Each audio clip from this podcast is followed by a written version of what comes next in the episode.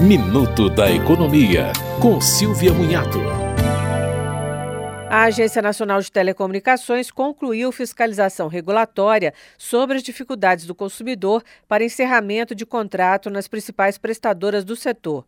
Antes da operação, a agência verificou que o consumidor não conseguia registrar pedido de cancelamento de serviço e que cancelamentos requeridos não eram realizados. Com a implementação das ações, o número de reclamações sobre cancelamento caiu 67% em relação a 2018, quando teve início o procedimento.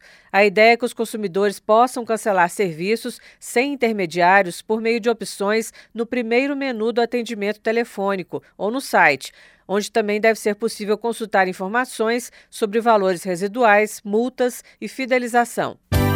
Você ouviu Minuto da Economia, com Silvia Munhato.